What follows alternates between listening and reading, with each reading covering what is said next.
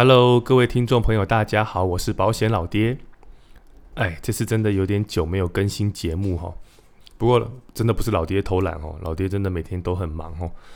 对啊，事情都做不完。那是因为从日本回来之后就病了一波啊。哇，这这前前后后大概搞了两个礼拜有。对，真的体会到什么叫做久病厌世。一开始其实只是普通的感冒。就就喉咙痛这样子咳嗽，那很奇怪，后来症状就一直变哦，每看一次医医生症状就会变哦。一开始的咳嗽喉咙痛，到后来哦是那种疯狂流鼻水，就是一直往下滴的那种，就一直流一直流流流了大概有一整天，呃然后再去看医生，然后后来又变成有点肌肉酸痛，然后身体又有点发热，不到发烧，不到不到很酸痛，可是就是有那种不舒服的感觉。然后再来又变成有那种很浓的痰跟鼻涕这样子，那最后是头痛哦，头痛真的真的超可怕的，我大概痛了超过整整一天哦，就是只能躺在床上，然后然后一直睡，一直睡，一直睡，可是就是就是一直不好，然后吃止痛药，然后药效退了之后又开始继续痛这样子，然后最后是硬撑着去看医生，我一共看了五次医生，对，然后还换了三个医生，对，一直到最后一个医生才才控制住。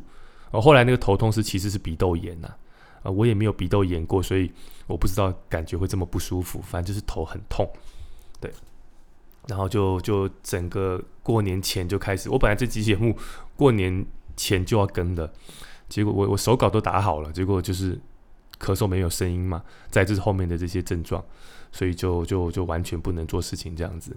其实我现在声音也还没有恢复啦，对，还是还是有点咳嗽这样。啊，不过现在比较比较能够工作了哈，赶快就趁今天把节目更新一下。那为什么今天会跟大家聊这个主题呢？因为老爹一月底的时候刚从日本滑雪回来嘛，啊，算一算哦，老爹接触这个运动也十多年了，啊，真的很喜欢滑雪这个运动。那刚好可以借这个机会跟大家聊聊滑雪这个运动啊，以及分享一下滑雪教会我的事情这样子。好，所以开了一个新的主题，叫做“人生补给站”。好，聊聊人生的一些心灵鸡汤这样子。好了，那先来谈谈我怎么会有怎么会有机会接触到这个运动。我应该有提过我这个师兄吧，就是我在前公司一个很好的同事，哦，我师兄。那我那时候二零零六年要进公司的时候，他已经是准备要升经理了，虽然年资大概大大我两年左右。他是一个非常非常有个人魅力的业务。那 我之前提到过那些坏习惯啊，什么打麻将啊、钓虾，哎，全部都是他教我的。那我们也他运动非常强，所以我们也常常一起打篮球啊。然后他也带我打高尔夫，还有就是今天要聊的滑雪，也是他带我去的。我第一次滑雪是在二零一二年，二零一二就是我之前有提过，就是我从那个谷底哦起死回生的元年嘛，哦重现射门那集有提过。哦，那一年我就是就是从最差哦，呃，前一年只有八十九万的薪水啊，就就是因为一些做法的改变，直接翻到两百一十三万嘛。好，那之后每年都是两百多万，轻轻松松两百多万。哦，就是那那一个就是我的重生的元年呐。那我第一次滑雪就是在那一年的十二月。那因为我说我师兄他本身就对运动很有兴趣，所以他大概。再早个几年就接触滑雪这个运动，他也是误打误撞接触的。那玩过一次，他觉得很好玩，哦，所以呃，就二零一二年那一年，他就问我说：“哎，要不要跟他一起去参加滑雪团这样子？”哦，对哦，我们是参加滑雪团，哦，就是呃旅行社办的，行程就只有滑雪，哦，没有其他行程，哦，一下飞机就就是搭游览车把你载到雪场，那接下来几天都是在关在雪场里面滑雪。然后最后一天再用游览车把你载去机场，搭飞机回台湾，所以所以完全没有其他的行程。一开始我还蛮不能接受的，因为想说一年就出国的机会有限呐，啊都去一趟日本了，怎么可能连东西都没有买就就回来了？对啊。那不过我我师兄是跟我讲说，滑雪团的好处是，因为每一团都会配教练嘛，对，那有教练他们教的会比较有系统，你学的会比较有效率，而且也比较不会受伤。那那就趁年轻试试看，如果有兴趣，那你就可以一直玩下去啊。如果没兴趣的话，就是算了嘛。至少你你尝试过了嘛，这样。那我想想也蛮有道理的，所以我就决定跟他一起参加这样子。我第一次去的那个滑雪场哦，应该现在在台湾算是知名度相当高的，对，数一数二高的，就是位于新细线的苗场。哦，那我我我印象中从机场拉游览车过去大概要拉四五个钟头，我等于是从台北开到高雄咯，因为雪场都在很偏僻的的山上嘛，好，所以从机场拉过去都要蛮久的。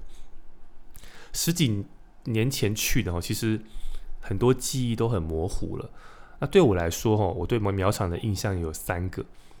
第一个就是人超多，对，因为它是其实是距离东京最近的雪场，然后搭新干线就可以到，好，所以真的人很多，尤其是年轻人呐，对。然后山脚下那个缆车，我记得都要排好久，好，因为那时候我是初学，那初学最长就是滑山脚下这这这条雪道嘛，因为比较不陡，对，所以我我就记记得我每次排都排好久，因为都是人这样子。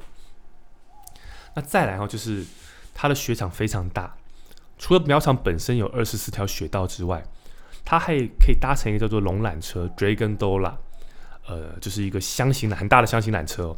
对，然后我印象中要坐三四十分钟，很久。它是沿着山哦，就是一个闪电状的缆车，真的还 还蛮酷的，蛮恐怖的，就是闪电状这样，然后把你拉到另外一座山，叫田代，那边又是一个全新的雪场，可以玩这样子。那而且人就会比苗场少很多，哦，只是因为那时候我很菜，所以虽然我们好像在最后一天的时候，教练有带我们去田代玩，可是因为他不敢带你跑太远，如果怕有些人状况不好，或是板子有状况，你回不来的话，来不及搭最后一班缆车回来的话，那那你就没有缆车坐，你必须要滑到山下坐那个 shuttle bus，对，所以我们就只有在田代缆车附近的几个雪道玩一玩就回去了，基本上田代那边我没有玩到，好。所以我觉得还蛮可惜的。那最后就是苗场有夜滑，一般的雪场大概都缆车都开到四点到五点左右。苗场很酷哦，苗场的那个缆车前面那个主线道，山脚下那个主线道，它开到九点。我不知道现在是是不是这样子，我那时候是是这样子的。所以我会记得是因为我我我我是滑三天嘛，我三天都滑到九点才收操。对，然后我记得我还有一张照片，我可以铺在铺在我那个粉砖里面，就是因为我们要穿防摔裤。我记得我第三天收操完的时候，我要 我要脱防摔裤的时候脱不下来，因为你全身已经酸痛到没力气，然后就是很很累，然后力连脱裤子的力气都没有。好，反正真的就是三天都是超好超满，然后就是餐厅都关了，九点都关了，我就是吃泡面呢，三天吃泡面这样子。好，所以你看我有多投入这项运动。现在没办法了啦，现在没那个体力了，对啊，大家就滑到四点多就就休息了，这样子也很久没有夜滑了。因为夜滑其实比较冷，第一个，第二是那个雪况是很差的，会有点冰面，好，因为它已经没有在，如果假设没有在下新雪的话，又冷的话会结冰，哦，所以夜滑其实很，就是它的场地是很硬的，对，所以所以真真的是年轻的时候没在怕，就拼命拼命摔拼命滑这样子。哦，所以其实我还蛮怀 怀念苗场，因为那第一次的经验真的很难忘啊！我还记得它有一条雪道，号称叫做大斜面。我第一次要下那个斜面的时候，我超陡的，就是只敢一一点点、一点点，然后慢慢的用落叶飘这样飘下来，然后就看到一些日本年轻人啊，就从后面这样想都不想就咻咻咻咻咻这样一直下、一直滑这样子，啊，当下就觉得超佩服的。不过多年后我上网查，大斜面它其实也才二十六度。那它也没有什么特别的地形啊，就所以其实应该没有很难。好，所以我真的很想再回去感受一下，就是我当年觉得好可怕的的坡道，现在我滑是什么样的感觉这样子。那另外就是我记得在在苗场第一次就被我朋友带去山顶，我记得苗场的山顶好像叫做笋山哦，我没记错的话。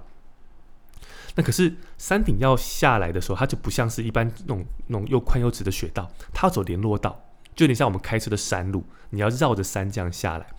哦，那那那个滑滑法就跟你做你滑那种笔直的雪道是完全不一样的哦，因为它很窄，哦，联络道是很窄的，那旁边都会用细绳子拉着，然后过了细绳子，你就看到就是很深的山谷跟树树林啊，我那个视觉感冲冲击很强，所以那也是很怕，就吓到吓到就是也是一一路飘啊，对，就飘到那膝盖都快爆掉，这样大腿快爆掉，哦，所以我还蛮怀念苗场的啦。不过我我这十几年来我就去过一次，这是第一次去过那么一次。我今年本来打算要去的，这个雪季本来要去，那在最后在报名前被朋友拉去另外的一团哦，所以也也没去成这样子，真的要再找一次去体验一下苗场。好啦，那呃跟大家说明了老爹怎么接触这项运动，那再就是想跟大家分享一下，就是滑雪教会了我什么事情这样子。诶，首先跟大家报告，就是老爹是 border，border 就是我们是玩 snowboard，就是单板啊，就有点像冲浪一样，那个冲浪单板这样子。那大家印象中的滑雪可能是两根板子穿在脚上，那叫 ski，对，还手上还拿那个嘛，对不对？那是 ski。那我我我们是玩那个 snowboard。那你问我为什么会选 snowboard？其实老实讲，我当时也没选。因为我朋友他就是滑 snowboard，他就是个 border，所以他就跟我讲说，他就说，哎，border 比较帅，比较好玩呐，年轻人滑 border 这样子。OK，那我我就这样就选了。好，那就我目前滑下来的感受啦，我觉得 snowboard 一开始会比 ski 难上脚，对，因为它跟我们平常行进的方向是不一样的，是侧身嘛，ski 是正面嘛，是我们平常行进的方向。可是 snowboard 是侧身，所以你会运用到的肌肉都跟平常不一样。对，这是第一个。再就是你还有你还有平衡的问题，因为你是你是两只脚被绑在一个板子上，对，所以还要需要有平衡要去克服。哦，所以初学真的会摔得乱七八糟的。那相较 ski 比较比较不会摔得那么惨，相较啦，对。不过如果一旦你上脚了，要讲到进阶的技巧的话，应该 ski 会更难。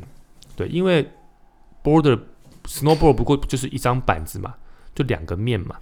可是 ski 是两张板子四个面，它进阶技巧是比较多的这样子。那我学长看到的，其实接触到现在，年轻人比较喜欢玩雪板的。一来就是看起来比较帅，再就是可以玩松雪。对，这是 border 的特权嘛。哦，所谓松雪就是就是雪下的很大，它有一定的厚度，可是它又比我没有被压得很密实。所以你滑在上面的感觉就会跟冲浪很像，会有一种在腾云驾雾、在云上飘的那种感觉。哦，这个这种冲松雪就是玩 ski 的人比较没有办法体会的啦。OK，那讲这边是要跟大家讲说，因为我们 board 的滑行的方式很重要。好，我们 board 我们不像 ski 胸口朝前，我们是侧身朝前。所以，如果如何要转弯哦，就是一个我们需要去克服的问题了。那事实上，我现在滑了十几年了，我每次被教练调的也还是转弯的技巧啊，对啊，所以你就知道这个转弯在在滑雪来讲是非常非常重要的一个一个功课。那 snowboard 如何转弯呢？很简单，只有一个诀窍，一个而已，就是你的重心，身体的重心要放在前脚。好，因为我们是利用那个雪板有钢边嘛，对，我们用左边跟右边的钢边，然后压雪来控制方向。假设你是一个 regular，哦，应该是说哈，说所谓的 regular 就是左脚在前的滑雪，好，就是左脚在前。那如果是 goofing，就是右脚在前，好，就是我们讲我们的站姿啦。那你要知道你怎么是是 goofing 还是 regular，就是其实你可以看看你跑一百公尺的时候。你哪一只脚放在前面是启动脚，对，就是或者是你突然被推一下的时候，你是哪一只脚先跨出去？通常那一只脚就是你的惯用脚，就是你的前脚。好，那我我我是我是 regular，哦，就是左脚在前。那如果你这个在左脚在前的人来说的话，当你想要右转的时候，那你的重心只要往前脚的脚趾头带。你想象一下，就是你的重心往前脚脚趾头带。当你的前脚脚重心往前脚脚趾头带的时候，你右边的 edge 就会压到雪。当你压到雪里面的时候，你就会改变方向，慢慢的把你的整个板头带到右边，你就右转了。那相反的，如果你要左转，就是把你的重心放在前脚的后脚跟。当你的左边 edge 吃到雪了，就会慢慢的把板头带到左边，你就可以顺利的左转。道理听起来很简单，但是。执行起来会非常非常的困难，为什么呢？因为我们滑行一定是在一个斜坡嘛，不然不会动嘛。可是斜坡本身就会有速度，当你有速度的时候，如果你的重心要再往板头靠的话，往你的前脚靠的话，会发生一件很恐怖的事情，就是会加速。在坡道上，你重心往前，它会加速。那所以，当你一旦感受到加速，你身体会害怕，你的本能就会做一件事情，就是重心往后，想要减速，然后就会因为前脚吃不到血，没办法控制方向，最后就只有一个结果，就是跌倒。这就是 snowboard 一开始必须要克服最大的心理障碍。而且你要知道哦，雪场的雪道是有分等级的，它是用颜色来分等级。绿色的线哦，地图上绿色的线是最平，相对比最平坦的，然后红线是再陡更陡的，那黑线是最难度最高的这样子。那在越陡的坡，比如说红线或是黑线，你重心更要往前压才能够控制雪板，你不往前，就你一定要更往前。可是那个坡越陡，你越往前，就就是会有越越有垂直的感觉，而且那个加速度是越快的，哦，所以你就会。更害怕，因为加速只要重心往前一点点，那个加速感会非常非常强烈，那你就会导致你重心就留在后脚，然后不停的在跌倒、跌倒、跌倒这样子。那换句话说，就是你必须要面对自己的恐惧啊，并且去克服恐惧。那其实想想滑雪如此，那我们面对人生的很多问题，不是也是如此吗？不管是感情、家庭、工作、事业，其实很多时候，其实我们知道自己该怎么做，该怎么走。但是因为自己的恐惧，那不敢做出身体不敢做出正确的行动或是反应，那最后往往选择了逃避。而因为你选择了逃避，你在往后的人生就只能不停的跌倒，不是吗？那如果你问老爹说，那如何克服恐惧呢？老爹个人认为没有别的 paper，就是只能强迫自己去面对，久了就会习惯了。所以重点是你要用多快的速度让自己习惯。哦，人家讲不是讲什么佛家不是有什么吃苦三千斤理论吗？就是说，人生假设一定要吃苦三千斤，你要怎么吃？对，那老爹的个性就是用最快的速度把它吃完。这是这是我的我的个性。好，如果人每个人一定要吃苦三千斤，那我就用最快的速度把苦都吃完。接下来我就要轻轻松松了。这是我我的我面对问题的态度了。好，所以如果以滑雪这件事情来说的话，我知道我会害怕那个重心往前的加速，我就会逼自己用最快的速度来习惯它。那这也是为什么我我第一年我我其实我到到前几年我都还是夜滑啦，就是超到超好超满。对啊，为什么我每天滑到九点？因为我想说，我都一趟来了，我当然是能够不要让自己的感觉中断比较好啊。我要用最快的速度让自己身体去适应这种加速的感觉，好，所以我在前几年，我每一年都是滑好滑满，然后都滑到最后一班缆车下班我才休息，而且我是每一条雪道都滑好滑满哦。就说，因为其实你要知道，我们在滑雪，其实滑行的时间很短，长的是搭缆车的时间，你可能要搭十几分钟的缆车，然后你上到上到一个一个一个。一个山的中段吧，好，那你滑下来可能只要一分钟，对，所以我不会，我不会浪费雪道，就是我每一个雪道，我都一定把每一个弯都努力的做到最好，哪怕是摔，我也要摔到最好，好，因为我知道一条雪道就是这么长，啊，我要花十几分钟才能上来，所以我一定要把这一趟它的效益发挥到最大。不止如此哦，我在第二年，就是第二个雪季的时候。我还做了一件很疯狂的事情，就是我那个雪季去日本滑了三趟。第一趟是十二月去留寿都，第二趟是一月去安比，第三趟是三月底去二世谷。我的想法也很简单，如果一年只滑一趟，一趟不过三天呢，那你下一次滑是一年后，诶，那一年后你要再重新要让身体适应这个感觉，需要花很花需要花一段时间呢，所以。我发觉到说，如果你想学好这个运动，最好的方式就是你身体记忆还不熟悉的时候，你要更密集的强迫自己的肌肉把这些动作给记忆下来，这样的学习才会有效率。哦，所以为什么我隔一年我滑三趟的原因，就是因为我我趁我自己还不熟悉的时候，我要更多加努力的去练习，让自己的身体能够记得这个感觉。其实同样精神，我一样是用在工作上啊。我是做业务的，那做业务最怕什么？说出来就是最怕被客户拒绝嘛。哦，所以那你有想过为什么你会怕被拒绝吗？我觉得就是因为我我我们太少被拒绝了。哦，所以一下被拒绝的时候，你就会觉得啊很不自在。那如果你今天被拒绝跟呼吸一样轻松，那你还有什么好怕的呢？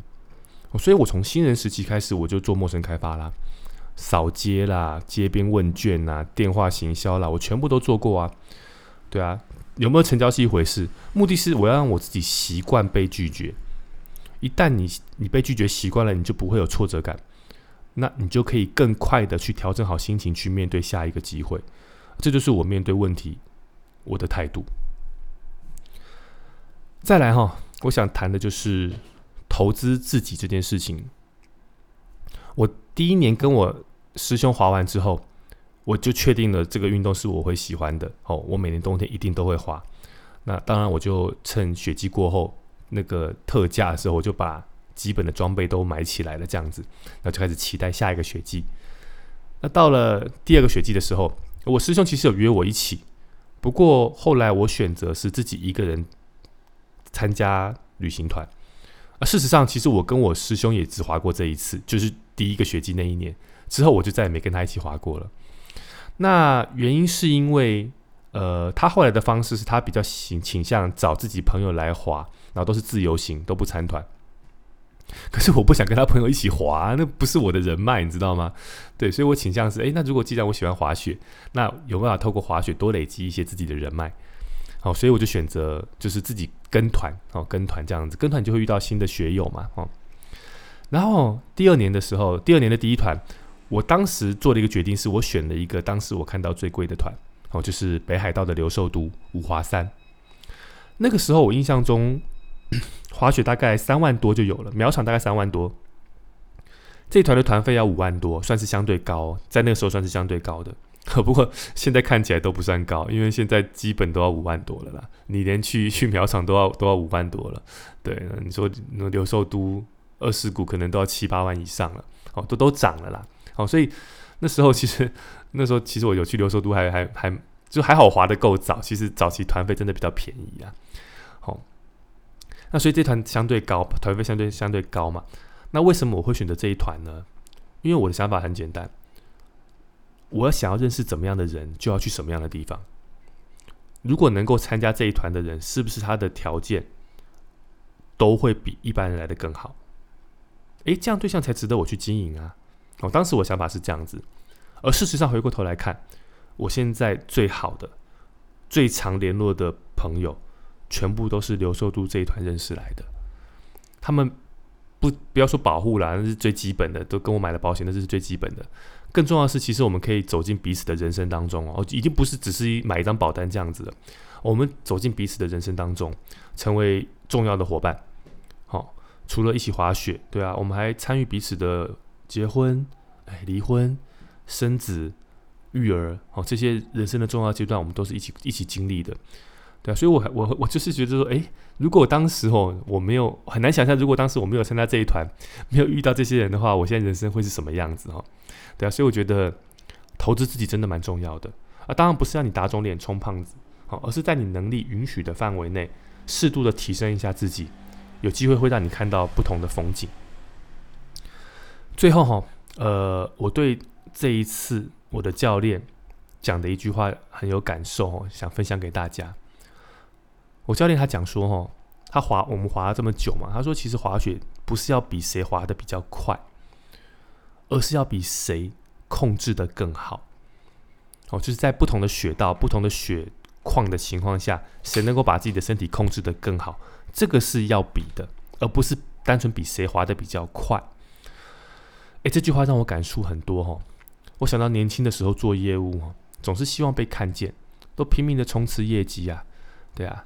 那现在回过头来检视，的确业绩是不少了，不过也蛮多变成业障的，你懂吗？那现在已经处在职业生涯的中期了，那身份已经也不再是保险业务员，而是保险经纪人嘛。那你看事情的角度就会跟当年有很大的不一样。在做保险这一条漫长的雪道上，何尝不是在比谁更能控制自己呢？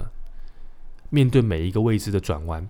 哦，迎来的不管是诱惑也好，是挑战也好，清楚的知道什么是自己该做，什么事不该做。啊，面对人生的每一个挑战，自己能力到哪就尽全力表现到哪。哦，不是要跟别人比，而是要跟自己比。比的不是谁比较快，哦，而是谁在过程当中能够自我控制的更好。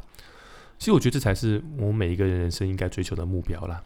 OK，好了，说了那么多哈，没有真正滑雪过是很难体会我们这种，我们都说我们自己得血癌啊，滑雪的血血癌啊，哦，你们不会懂这种心情啊，就每年冬天就开始脚痒了这样子。滑雪真的是很棒的运动哦，你可以想象，就是可以可以跟好朋友三天五天泡在一起，好，白天就滑雪去征服地图上的每一条雪道，然后。吃美食、泡汤、喝酒、打屁聊天，哦还可以变瘦哦哦，因为滑雪的运动量很大，所以每一次就是吃吃喝喝这样，每天不停的吃喝，可是回到台湾都会变瘦，好，这我觉得真的是一个蛮不错的体验呐，也鼓励大家有机会真的可以尝试看看。啊，本来这集就聊到这边就要停了，那后来想说哦，就这么久没录节目，然后 这一集又完全没有谈到保险，有点心虚哦。啊，刚好前阵子有人问我一个问题，我觉得这个可能也是蛮多人心中的疑问。那刚好可以借这个机会来来讲一下我个人的看法，这样子。那就是我被问到，就是诶，滑雪可以投保旅平险吗？还会有这个疑问，是因为我前东家的同事传了一个讯息给我，说他就是买自己他自己的投保旅平险，然后就被核保问说行程，然后他就跟核保说他去滑雪。就核保说哦，滑雪我们不保哦，对啊，你请你取消这样子，诶，他他就过去就是公司就不不不保这样子。那我心里 OS 就是，诶，奇怪，我每次滑雪都是买我前东家的旅行险啊，对啊，我客户之前卖很多客户滑雪也是买买旅行险，买买公司的旅行险啊，很多都理赔过啊，而且那诊断证明书上面都会直接写什么滑雪骨折啊这样子，诶，公司也都有赔啊。那什么时候滑雪旅行险拒保了？那它拒保的依据又是什么呢？哎，这就引起我的兴趣了哈！我想去了解。如果你要问我说哈，考上经纪人最大的收获是什么？我我个人觉得并不是那个 title 或是怎么样，而是就是你有了自己找答案的能力，而且你可以建立起自己论述的能力。我觉得这是这是无价的啦！哦，就是你不用再听别人告诉你答案，而是你自己可以找到答案，而且你你有你有一套论述的系统这样子。我先把条款翻出来看，首先看承保范围。哎，不论是身故啊、伤害医疗费用给付的附加条款，还有所谓的海外突发疾病的医疗的附加条款嘛，哎，它都有在承保范围啊。好，所以 承保范围是没有问题的。